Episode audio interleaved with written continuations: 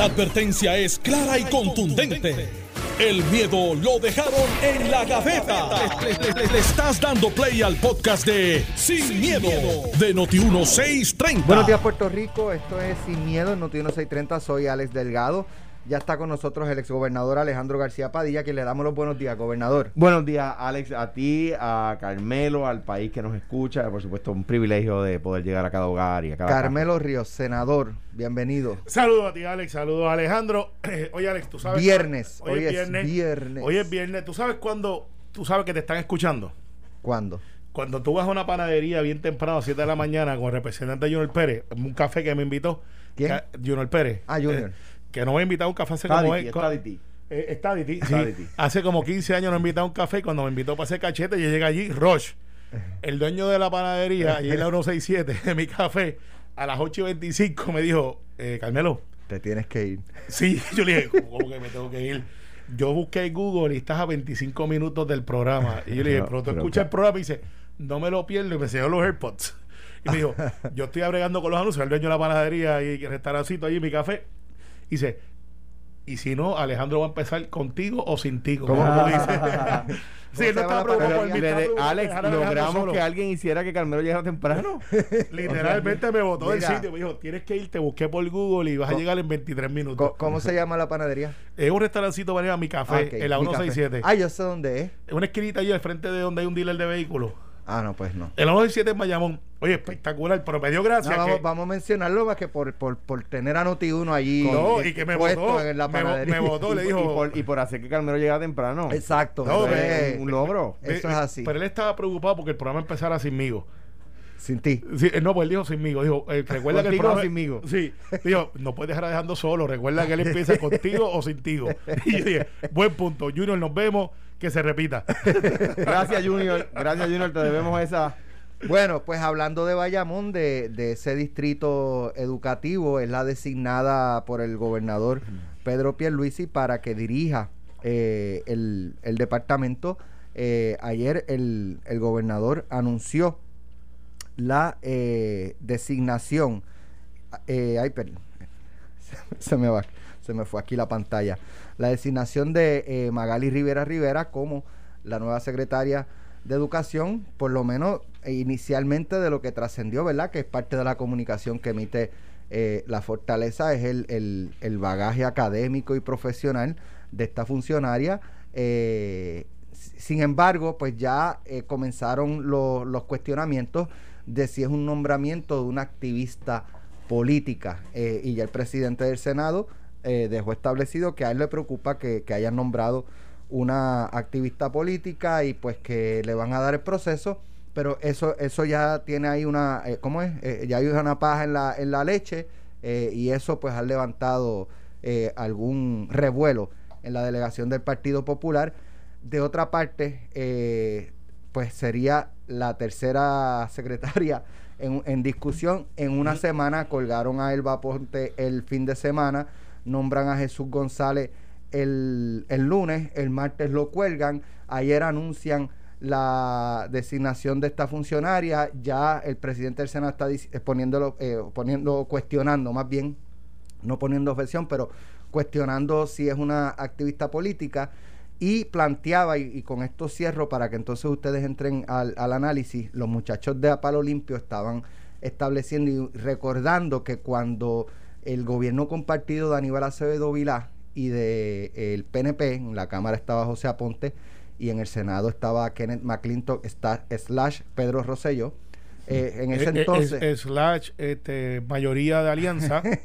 sí, pues ese fue un senado bien complicado. ¿Cómo olvidarlo? Fue el primero mío. Pero ahí había, había, había, 2004. había dos presidentes. Estaba el presidente de, de, de Yure y estaba el presidente de facto, que era Pedro Rosselló, que controlaba la mayoría de la delegación de, del PNP. Pero Bueno. anyway, esa no, esa no es la discusión. Ese es otro libro. La- exacto, porque porque es diferente. Hay otros Y- capítulos y, ahí. Y hubo casos donde sí, casos donde no. Si por eso hubiera sido, digo, y de- de- creo que después nos llevamos mejor. Pero en aquel momento me hubiesen, me hubiesen colgado a mí como secretario de ASCO. Sin duda. Qué visión Pero entonces-. Pero entonces la- este, trajo, eh, los muchachos trajeron que en aquel entonces eh, hubo una dinámica similar de que cada nombramiento que hacía Acevedo Vilá eh, la delegación, el, Partido No Progresista desde la Cámara o desde el Senado le ponía 20 trabas y entonces comenzó a, a percolar en la ciudadanía la percepción de que la legislatura PNP estaba siendo un obstáculo para echar eh, el gobierno hacia adelante. Y traían ese recuerdo eh, para, ¿verdad?, cuestionar si pudiera estar pasando lo mismo, que el, el PPD debe tener quizás algún cuidado de, de no ser tan, eh, no sé, pues, Mira, que todo como un obstáculo eh, para que el gobierno eh, camine en términos del Departamento de Educación, de que cada vez que nombra un secretario, pa, le pegan un tiro, al otro le pegan un tiro, a este ya, ya están cargando el arma. Y, Mira, y esa eh, dinámica es política, es normal, ¿verdad? Pero eh, puede, puede costarle eventualmente. Bueno, y, y- tienes toda la razón. Y sobre todo cuando tiene una legislatura que tiene cero proyectos de ley aprobados en cuatro meses, pues no le ayuda al desempeño de que si estás obstaculizando porque tu visión es una, pero tienes una producción legislativa, pues puedes compensar, ¿sabes? Ahora la resolución es, y esta resolución es en contra de todos, porque la gente no dice la legislatura del Partido Popular nada más, dice el Senado y Cámara. Así que, eh, claro, yo hago la anotación que la mayoría no es de otro partido que no sea del Partido Popular. Sin embargo, entrando al análisis directo y conciso, el argumento que plantea José Luis del Mau de, en voz alta es un argumento que se plantea interiormente en todos los nombramientos. José Luis lo, lo- lo pensó en voz alta. y, y yo creo que hasta bueno para la nominada, porque sacas el elefante grande que está en el cuarto de quién es, cómo es, de dónde viene, hacia dónde va, y el primer escollo es si es política o no es política. Ese es el primer escollo que algunos plantean. Bueno, pues la historia del Departamento de Educación no ha estado libre de personas con aspiraciones políticas o personas que han servido bien al pueblo de Puerto Rico en su momento, que participaron antes o después de eventos políticos. Me recuerdo que el, el profesor José Arsenio Torres eh, había corrido a la Cámara de Representantes antes de ser secretario de Educación. Ya había sido senador. Eh, No, había pero se- corrido, no, había sido senador. Había senador, pero- senador, pero había corrido y había sido senador. Había corrido para comisionado residente en el 80. Y había sido por el del Partido del Pueblo, creo que era. Pero no, pero él fue senador del Partido Popular. Eh, el, el, Déjame ver este. él, eh, fue senador por el Partido Popular. Él apoyó a Roberto Sánchez en la elección del Partido del Pueblo. Sí, pero en el 72. en el 68. En fue el vicepresidente del Partido del Pueblo en el 72. Sí, pero había apoyado a Roberto Sánchez en el 68. En las elecciones del 68. Y Las luego, elecciones y del luego 72 gana Rafael. Hernández Colón. Y en el 80 el, el compañero de papeleta Hernández Colón. Sí, y, eh, y en aquel momento, entonces, recuerde que José Arsenio Torres, ¿por qué tengo José Arsenio Torres? Porque quien lo nombra es Rosselló, que es estadista y nombra a alguien que había sido ya del Partido Popular. Entonces, el argumento muy posiblemente de aquella época es: ah, el Partido Popular ahora está a cargo del, del Partido de Educación. No funciona así. Magali Rivera Rivera, yo me declaro culpable de que la conozco y está en mi grupo de amistades. Ahora pero, sí lo pero vamos a usar la, la acaba. Bendito No, sea no, no, te, te digo. colgada. Pero ya, no, te ya digo- tú ves al PNP escuchándole el palo. No, mira. No, te lo traigo. El propio PNP sacándole las malas juntillas. El PNP Me imagino. el palo, mira. Sacándole las malas juntillas. Ya No. Carmelo dijo, ella es amiga mía para que la cuelguen. No, al contrario, porque ahora puedo hablar con conocimiento de causa de quién es la persona que es. Magali llega de, de- al distrito de Bayamón en una controversia, y esto es una historia real que no lo van a encontrar en ningún lado. Llega una controversia porque nosotros queríamos que la persona, teniendo allí mucho talento, fuera del distrito de Bayamón para que comprendiera lo que era el distrito de Bayamón educativo, que comprenda hasta Naranjito y, y todo eso, Guaynabo, parte de Guaynabo, pero Guaynabo está en el de San Juan, eh, Cataño, Duarte. Entonces, nos traen a Magali Rivera Rivera. Y, y tengo que admitir, hubo resistencia. Decíamos, bueno, pero es que ella no conoce nuestro distrito, cómo funcionan las escuelas, X y Z. Se fue ganando el cariño de todo el mundo. En aquel momento la acusación era que ella había sido legisladora municipal del Partido Popular en otro lado. Y, entonces venía también esa misma controversia. Miren, han nombrado a alguien aquí que no es afines a lo que es la política pública del distrito. Se fue ganando el, el cariño de todo el mundo. Eh, realmente es una persona espectacular de team building, echó el distrito para adelante y, y- y viene del salón de clases. O sea, ella viene de ser maestra de salón y fue aumentando, se fue preparando hasta que llegó a ser doctora y todo eso lo hizo dentro del sistema y se retira. Cuando se retira, Ramón Luis la recluta y le pide que sea legisladora municipal. Y obviamente usted sabe que Ramón Luis hace un screening este, espectacular de sus legisladores municipales y la pone en el liderato. Y ella es la portavoz alterna. Y si usted le pregunta y entrevista a los miembros del Partido Popular en la legislatura municipal y la del PIB, y creo que he visto a Ciudadanos, todos van a decir que Magali es un excelente ser humano, que es muy profesional, no es el político este, eh, irracional, pero ni siquiera es el político. O sea, los legisladores municipales muchas veces no son ni siquiera activistas, son líderes que los alcaldes identifican y dicen, eh, yo quisiera tenerte en mi equipo de trabajo en la legislatura municipal. Se convierten en electos una vez, obviamente, juramentan y tienen un partido de afiliación. Pero no es el legislador de representante, eh, alcalde, senador. Ahora bien, brincando el escollo de que Magali Rivera Rivera es la portavoz alterna de la legislatura municipal de Bayamón, Del, del PNP. del PNP, eh, vamos entonces a los méritos.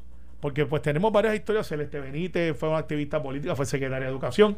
No es de mi época, pero dicen que fue muy buena. Eh, José Arsenio se metió en problemas por la finca. Sea, pero, Arsenio se me- lo- sea, Arsenio buscaron plátanos. esa excusa para sacarlo, porque la verdad que fue una estu- estupidez. pero pero ¿sabes? Pero, pero, Ahí. Pero Pedro usando Rosselló- una guagua del departamento para cargar plátanos de Para cargar cuatro su negocio. plátano. La- pero el- era para venta, ¿verdad? No, Sí, para el... no yo creo que sí, era, era cargadita la guagua, ¿no? No, no, era una Montero. O sea, ¿cuánto caben? ¿Cuántos No, pues yo entendía que era una. saber, pues, Pues yo no me acuerdo. Era una Montero. Y, y la, y la verdad es que el vehículo oficial no violó la ley. Y, eh, el vehículo oficial que se le asigna a un secretario lo puede utilizar para sus cosas personales sin duda alguna. Eh, pe- pero, pero más allá del, del, del hecho, este, ciertamente pues fue secretario de Educación eh, y se le debe reconocer algunos de sus méritos para poder Y- haber llegado sí, allí y haber sido. Y, y, pues sabe que el hecho de tu- que tú estés electo, o sea, si Ramón Luis Rivera, ya que estamos usando Bayamón, se retirara de la alcaldía y de momento dicen, mire, me gustaría que usted fuera el de desarrollo económico. Debería ser juzgado porque es del PNP o por su ejecutoria. Manolo Sidre, que corrió para la gobernación, que hoy es miembro del gabinete, debería ser considerado de igual manera porque es político, no es PNP, pero es político, Pero es, aspiró. es distinto. ¿Por qué?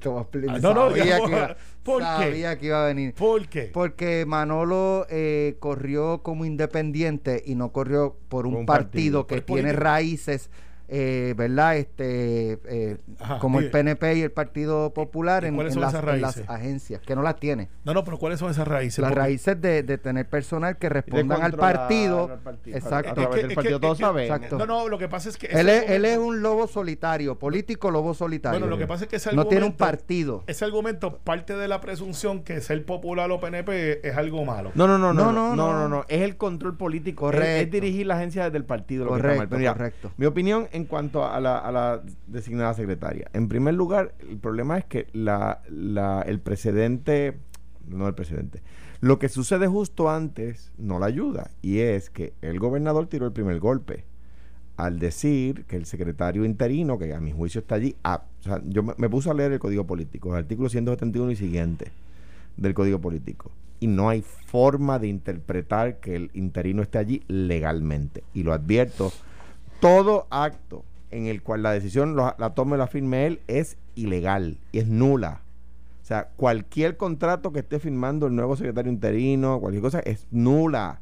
Y eso es malo para el departamento. Si el secretario interino contrata la reconstrucción de la escuela tal, del barrio tal, del pueblo tal, es, eso es nulo. Y te voy a decir que... que, Yo que entiendo que no, pero, pero te escucho no, no, el argumento. Tú entiendes que sí, de hecho, tú, esa es la posición que tú tenías No, en el Senado. No, no pero lo de nula, lo de nulo. Eh, es nulo. Y te voy a decir más, para que vean las consecuencias. Se cae un obrero en esa construcción y el seguro no cubre. Y el fondo no cubre. O sea, para que tengamos idea de las consecuencias al detalle que se va. ¿Ok? Bien, porque los permisos estarían fuera de, ¿Pero por de- lugar. Pues porque el contrato de construcción es nulo, por lo tanto los permisos, los seguros para el con- para la construcción de parte del Estado no aplican, no, no, no, no, no cubren. O sea, la compañía de seguro va a decir "E- esa construcción era ilegal. Pero- Ahora bien, eso es un tema, ¿verdad? Yo entiendo que no, pero... pero, pero eso, Cal- eso- Carmelo, eso lo, parece lo que pasa es que tú entenderás que no ahora, que el, que el Senado es popular, pero cuando el Senado era PNP el gobernador era PNP, entendías que sí. No, no, no. no es así, Esa no es era tu posición. No, bueno, no es así. pero yo te puedo decir las ocho veces que tú y que el Senado PNP eh, no, eh, eh, tuvieron que pasar, est- pasar este juicio ocho veces el cuatrenio pasado. No una ni dos, ocho. En mi gobierno pasó cuatro veces. Ahora bien, dicho eso, o sea, que, el precedente está. Eso es lo que el Senado del PNP entendía cuando, cuando, cuando estaba en mayoría. Ahora que están en minoría, no lo entienden. Pero anyway. Ahora bien, yo creo que la nominada tiene, eh, tiene el resumen, sin duda alguna. Sin duda alguna. Esa no puede ser la objeción. Y va- vamos a hacer un pequeño recuento histórico. O sea, y voy a empezar por fuera de Puerto Rico para que no se piense que estoy aquí atendiendo el tema solamente con la política nuestra. A alguien se le ocurrió cuestionar que el presidente Eisenhower nombrara a el gobernador republicano de California juez presidente de la Corte Suprema?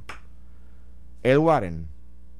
Pues no, y fue un gran presidente de la Corte. Yo no estoy de acuerdo con todas sus decisiones, como, como sucede, pero eso sucede con jueces, con jueces conservadores y con liberales. No siempre estoy de acuerdo con ellos.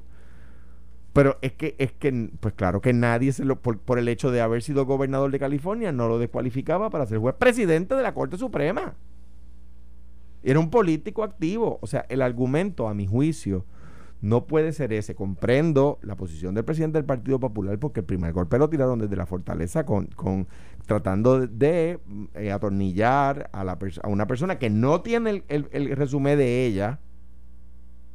O sea, el, el, secretario interino no tiene el resumen de ella.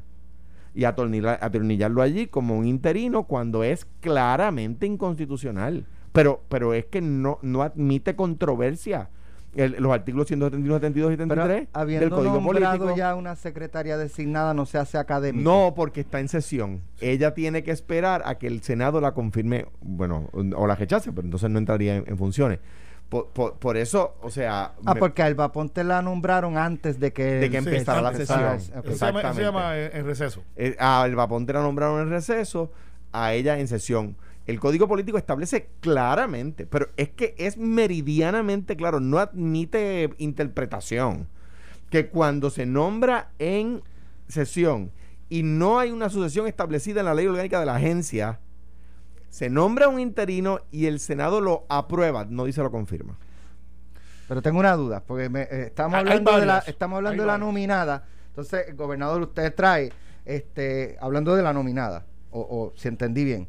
El problema es que el gobernador se empeñó en Jesús González el nombramiento, Le, pero que tiene que ver una cosa con la pues, otra. Pues lo que estaba diciendo es que, el que entiendo la posición del presidente del Partido Popular y el presidente del Senado porque el, porque el, el primer puño lo tiraron desde la fortaleza. Una, sería una cuestión de desquite. No, no de, yo creo que estaría del, del CETO este no, no, no. en una agencia tan importante y esto sí, sí. vamos a colgarlo a probar dependiendo cuánto es los puños o la pelea política es, o no pues déjame contestar eso vale. no es de desquite porque al fin y al cabo ella tiene que ahora someter los papeles al Senado, Claro. ir a vista y que se pueda hacer rápido, pero estoy seguro. Sí, pero, pero el, el, issue de que, de que haya sido activista política. No, yo creo que ese no es argumento. Y pero y quisiera dar más ejemplos. Aragunde, independentista, nombrado por Aníbal Acevedo. Yo tengo Vilá. uno. Larry Selhammer. Alejandro García Padilla. Ah, bueno, nombrado por un gobernador popular. Y no, no, pero y, yo, yo y fue, fue, secretario de una agencia. Usted era activista político. Bueno, usted, activista. ¿sabe? Trabajaba yo, en términos de procesos políticos. funcionario de colegio. Y fue, sí. y fue, y fue y pero no había sido activista. electo.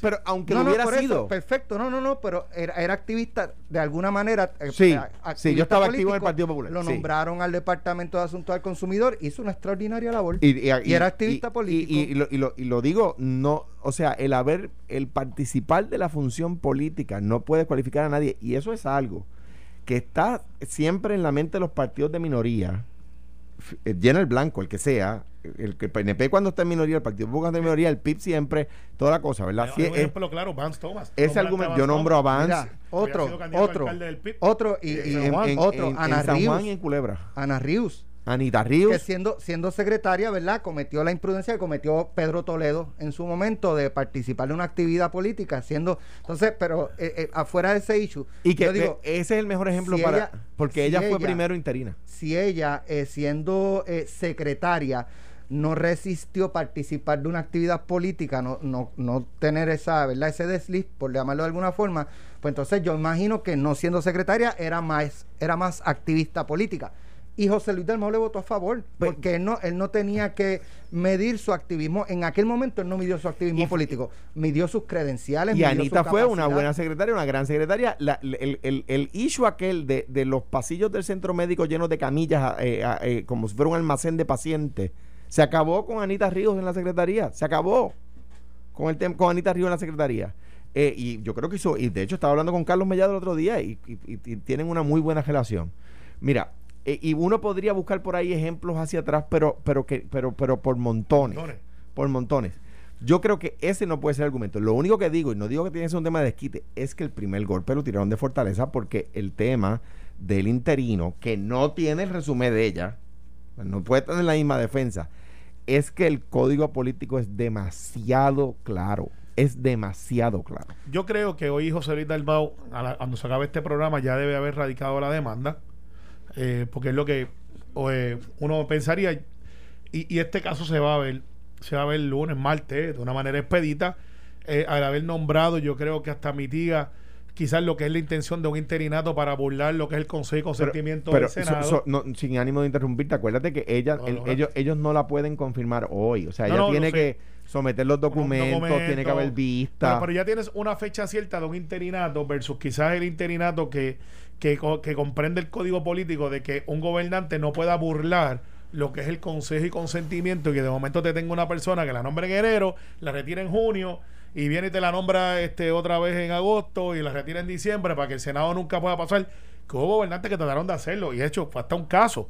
Y creo que Carlos López, eh, cuando era para antes de ser ombudsman, lo nombramos para el Departamento de Agricultura y eso fue una controversia de que, no, no, no, espérate, es que tú no puedes nombrarlo interino, interino, interino, porque lo tienes todo el cuatro años interino y burlaste lo que es la capacidad del Senado de conseguir consentimiento. Y este caso, eh, aunque hay unos precedentes que sí llevamos, y de hecho fue la mayoría del PNP con Ricardo Rosselló para unos eventos de, de interinato que se asumió en aquel momento entonces la jurisdicción y dijo, nosotros reconocemos que esa persona esté interinato y pasamos juicio. No es el mismo caso de este porque en aquel momento no había, no había un sustituto. Era, vamos a nombrarlo y cuando yo esté listo Pero, para el eh, otro lo nombramos. pero- Aquí, un 24 horas después, mire, tengo el sustituto. Pero el Código Mira, Civil no establece, el vamos- Código Político no establece. Sí, pero esa- dentro de la Ahí- prudencia de la razon- razonabilidad eh, está Sí, ahí. no, pero, pero el Código dice lo que dice, o sea, y no se le puede hacer un bypass. Hay una nota de Metro que dice las políticas públicas del gobierno de Pierluisi para atender la pandemia pudieran jugarle en contra al secretario de Salud, Carlos Mellado, según el presidente de la Comisión de Nombramientos, eh, el senador Rubén Soto. Vamos a analizar eso cuando regresemos. Estás escuchando el podcast de Sin, miedo, de Noti1630. Bueno, sí, sí, sí, sí. Mira, eh, oye, nos en- eh, envían ahí, este Alejandro, cuando nombraron a Eduard Moreno, de lo que estamos hablando en el tema anterior, de la designación de la secretaria de Educación, que, que Eduard Moreno fue para Educación, y la preocupación del presidente del Senado de que haya sido activista política. A, a usted le trajeron cuando era senador, el- en el caso de Eduard Moreno, ese mismo asunto de que era un nombramiento Carlitos Belaval, político o, el o patriota era un vagabundo. activista político. Carlito Peraval me envía mi respuesta entonces, y que, que yo no la recordaba, pero qué bueno que dije exactamente lo mismo ahora. Eh, dice, sin embargo, para el senador Alejandro García Padilla, no, de- y empieza ahí la cita, no puedo tomar como argumento para votar en contra de la ideología, la ideología del nominado, porque tener un- una ideología y defenderla vehementemente me hubiera descualificado cuando me, confirm- cuando me nominaron para el DACO. Eso es Toma. consistencia. Eh, y me preocupa que después de esa noticia está Jerry aquí, que nunca el trae... reportero favorito de Carmelo Ríos. Sí, el barbarito. Tú me, quieres, tú, me, tú me quieres, tú me quieres. El más Pues, temido. yo, yo te Ayer- quiero bien cerca para saber lo que tú estás. El pasado, que es hoy viernes, el miércoles por la noche, este, en, en Pelotadura se publicó el, el caso de una acera en Miramar, que parece una montaña rusa. Ustedes no Los tienen árboles visión. que sembraron, que yo no sé quién fue, si fue el municipio, si fueron unos vecinos, pero eso tiene que haber sido años. Ah, Eso- no, son tiene árboles bien viejos. años. Más de 20, 30 años. Esos Más, árboles, las raíces más. han levantado la acera de tal forma en distintas partes que parece para... Para- yo, yo le digo a ustedes que ustedes no tienen visión. Eso es un Parece de campo... eso, ¿cómo se llama? Este, para de, Sí. gla- de esos gladiadores, de eso. para, Ustedes no tienen, ustedes no tienen visión. guerrero, para, Guerrero. para- para- para un Ustedes no tienen guerrero. visión. Eso es un parque de CrossFit para subir y bajar la cuesta y en vez de hacer burpee, Mira, pues Jerry fue ayer, fue a visitar, hizo un live, lo pueden ver en el en Obviamente. la oficial de Noti 1630 en, en el día de ayer eh, de esa acera. Jerry, cuéntame qué tuviste allí. Bueno, este, de verdad que cuando vi eh, la foto de lo que estaba pasando y nos hicieron llegar, no pensaba que era en esa magnitud. Cuando llegué hasta allí, eh, yo dije, wow, esto está imposible. Y en ese momento da la casualidad que había una residente de uno de los condominios aledaños que en primera instancia, antes de comenzar el live, ella me estaba describiendo su situación. Me dice, a mi edad, con tan solo yo subirme por esta área al lado, me da temor porque pienso que me voy a caer ahí. No, y tiene, ok, o, o cruzas esa montaña rusa de acera destrozada. Que es imposible. O te tiras o para la te calle. tiras por la calle. Exacto, y por la calle. pasando los carros. Una persona de edad va- avanzada que en esa zona eh, muchos de los residentes son eh, personas mayores, adultos mayores. Eh, pero aparte de eso, de los residentes adultos mayores, también es un área bien frecuentada por comensales que van a distintos restaurantes a comer, por turistas. Eh, vamos a escuchar, Jerry, Sí. qué fue lo que te dijo Elga Serrano, una compañera periodista de el, el extinto periódico El mundo. El Mundo. muchos años. O sea que esto tiene que haber sido desde el, desde el huracán María posiblemente, porque veo que es un árbol que cayó, todavía están ahí sus raíces y cómo es posible que no se haya atendido. Elga, gracias por haber estado con nosotros, muy amable. Bien. Desde el huracán María, por lo menos, ese árbol eh, virado. Pero hay otras áreas, porque la acera es, la- es larga. O sea, ese es en el 300, caso 200 de ese menos. Pero ahí, más abajo, la acera está levantada también por las raíces. Es la- para que la gente sepa, es una. A- El ate- guío está en pie. atención, por favor, el alcalde Miguel Romero, que, que escucha el programa y su equipo de trabajo, es importante que esa acera no la van a poder eh, arreglar este fin de semana ni la semana que viene, probablemente durante el mes, porque hay que hacer un trabajo allí, ¿verdad? Este, el problema es que no está cercado.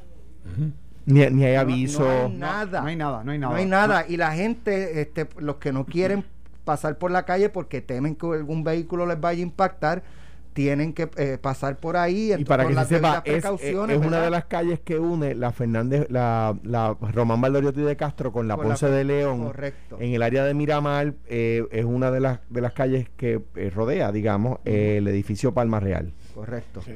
Así Centro que- Internacional de Seguros. Pero también. es bien, vayan a la cuenta de Facebook de Noti1 para que vean el video y vean lo impresionante de, de cómo está esa acera. Así Y que- pudimos, pudimos notar allí que también muchas personas mayores, de hecho, caminando aparentemente en su rutina diaria de ejercicio, caminando inclusive con sus mascotas cerca del lugar, y pudimos percatarnos de cómo tenían que salir de la acera y tomar entonces la carretera poniéndose en peligro, porque es bastante transitada también esa carretera. Sí, sí, es un, es un área que está open coming, hay mucha gente allí. Pero me, me deja ponerle pique, porque había un, cuando, cuando el municipio, cuando la alcaldía era popular, había un representante que hacía videos sobre los hoyos en las calles y en las aceras, y ya como que no, Los hace, pero está ahora poniendo, está poniendo postes. como que no, ¿verdad? Eh, está poniendo lumbreras, ¿Qué? postes, está en Caimito, estaba Bueno, de- Jerry, Es más, brincó para mi distrito los otros días y lo llamé. ¿Qué tú haces por ¡Ay, aquí? primaria! No, ¡Ay, brin- primaria! brin- brin- brincó para Juan Domingo y, y lo Sí, llamé sí. y le dije, Ay, "Ey, primaria, eh, para tu lado de la eh, le eh, dijiste, eh, para tu lado de la es coge para allá. scooter, yo tengo GPS de verdad, te paro el caballito. Coge para allá.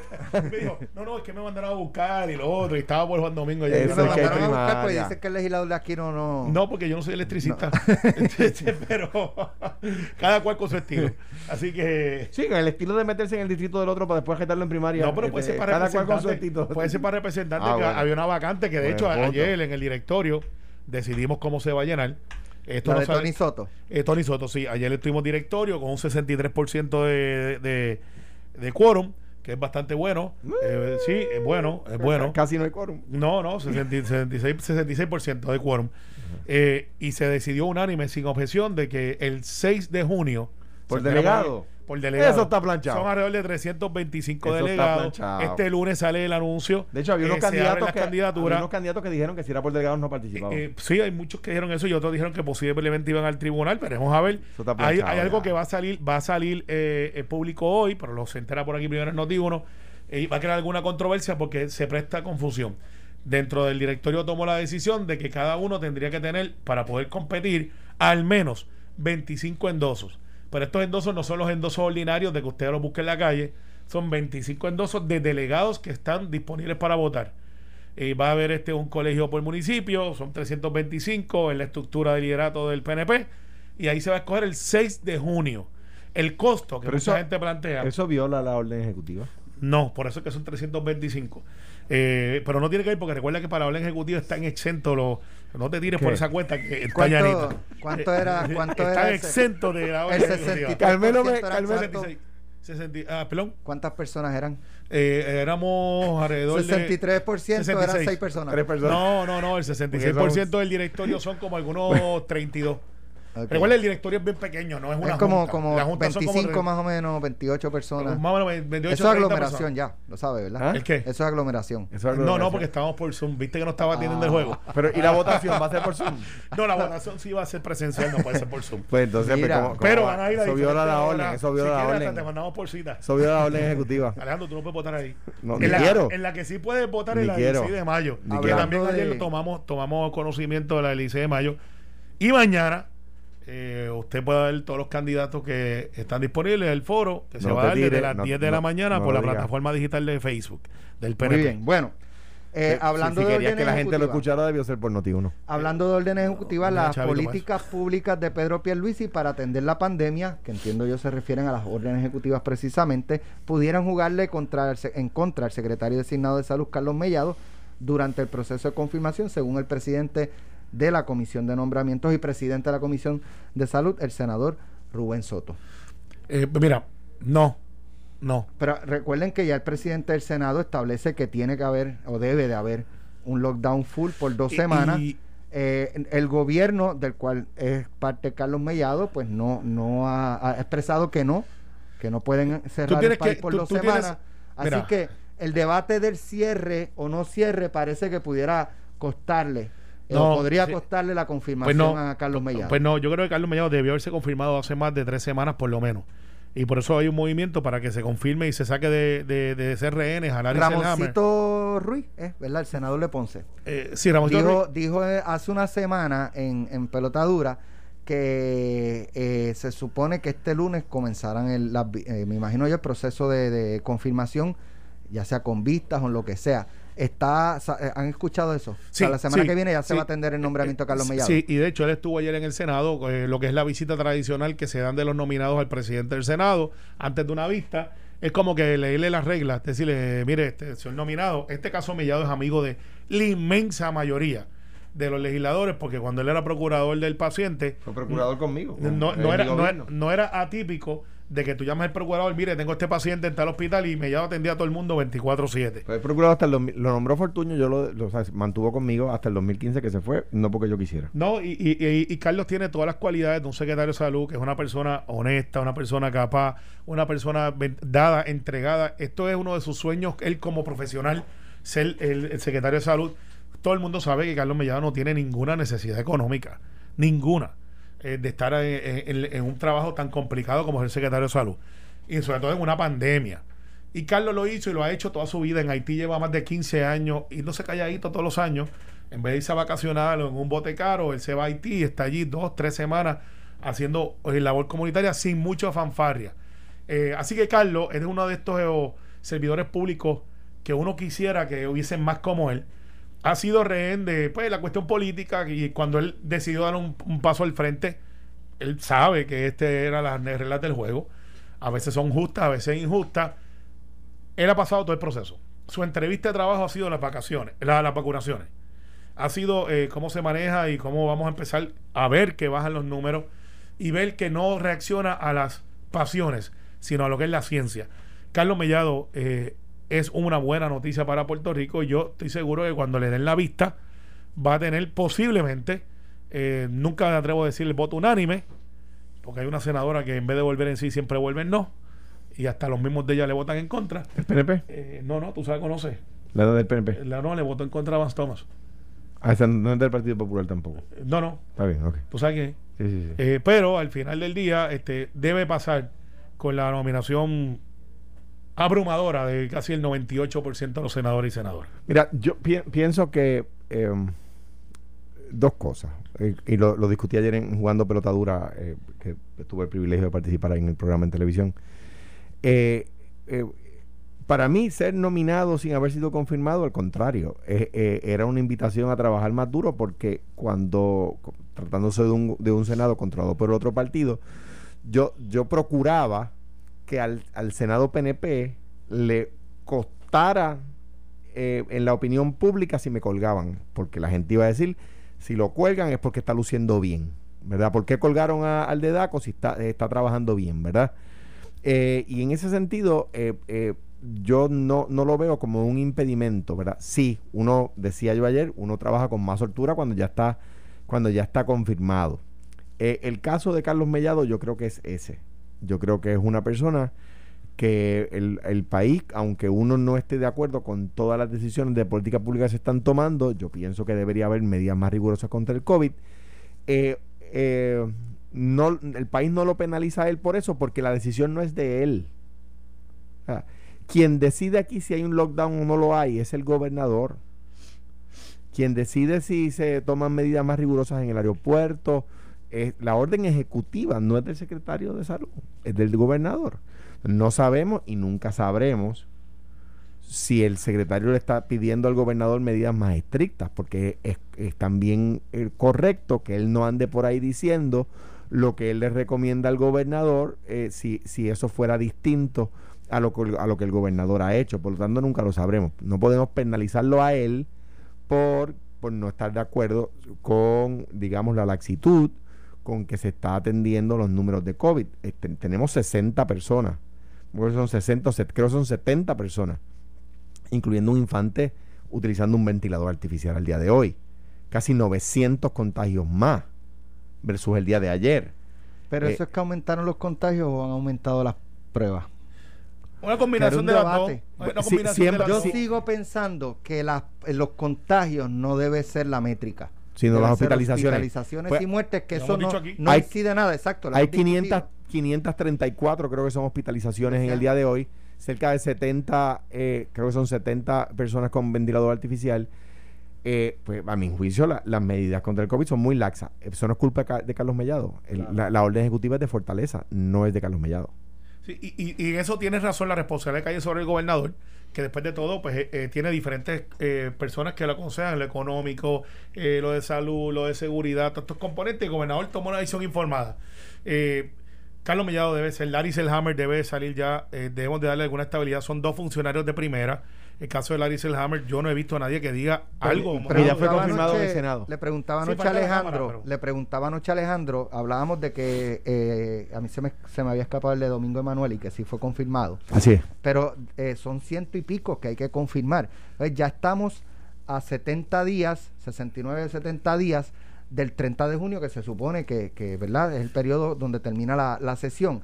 Entonces no se están acumulando demasiados nombramientos para el final que se junten con la discusión del presupuesto y de momento el Senado de, la Cámara tengan, tú sabes, déjame ser, Senado. déjame ser justo, no son ciento y pico que van a eh, confirmación. Eh, no, no, eh, hay 58 eh, listos para confirmación, para que no digan de mira, dejó pasar eso ahí, son 58, que es un número alto. Hay 58 que están listos ya para confirmación que nos han pasado. Se pasó juicio en vista sobre RAI eh, Quiñones, que es el de, DRD. No creo que tenga mucho problema. Eh, Pirul, que es como le conocen al secretario de Agricultura, eh, creo que está para vista la semana que viene. Ya empezó una primera vista. Creo que ayer fue Colón Grau, José Colón Grau. Colón Grau, o sea que se está moviendo algo para ser justo en el, en análisis esta semana ha habido mucho movimiento de nombramiento. Eso es una buena noticia. Y, hay que ver porque... Eh, bueno, pues vamos a borrar con lo que dijo el Todavía, tiene, todavía tienen cero, cero leyes aprobadas. ah, eran las leyes. Eh, por, lo menos, por lo menos la semana pasada no todos los nominados habían presentado todos los documentos. Hay 58 que están listos. O sea que ahí, ahí hay que ver. Entonces, en, eh, ayer discutíamos una ley que, que yo creo que todo el mundo coincide que es una mala ley eh, o sea que, Carmelo, en cuanto a para legislar como legislaban ustedes, mejor Mira, 58, pero ¿sabes algo? Como dijo, como dijo Javier Aponte Dalmau, y con esto los dejo, ustedes hablan de que la legislatura ha nombrado, ha hecho cero leyes, cero proyectos, pero no hablan que el gobernador no ha firmado ni una sola ley. Pero es que el gobernador no puede firmar leyes si no se han aprobado en la legislatura. Pero ha presentado leyes el gobernador. Sí. ¿Cuántas? Sí, alrededor de 12. Alrededor de 12. Sí, 12. O sea, 13 o 11. Está bien, pero el, argumento es que no se ha nombrado, no se ha hecho ninguna ley porque el gobernador no para, ha firmado. Para, para, para, para, darle, para darle, para darle, para darle, para darle impuestos gratis, o sea, para no cobrarle CRIM a, los de 30 millones de pesos. Bendito, sea Dios. para eso que no legislen. Eso era Oscar, pero mira, mañana a las 10. Buen fin de semana. Mañana no el lunes. No, mañana a las 10 por ah, Facebook. No, mañana llegas temprano. Para que vean, no, para que vean quiénes son los candidatos y después el lunes podemos comparar. O sea, no sabemos quiénes son los candidatos. Fin de semana.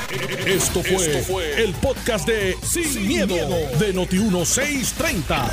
Dale play a tu podcast favorito a través de Apple Podcasts, Spotify, Google Podcasts, Stitcher y notiuno.com.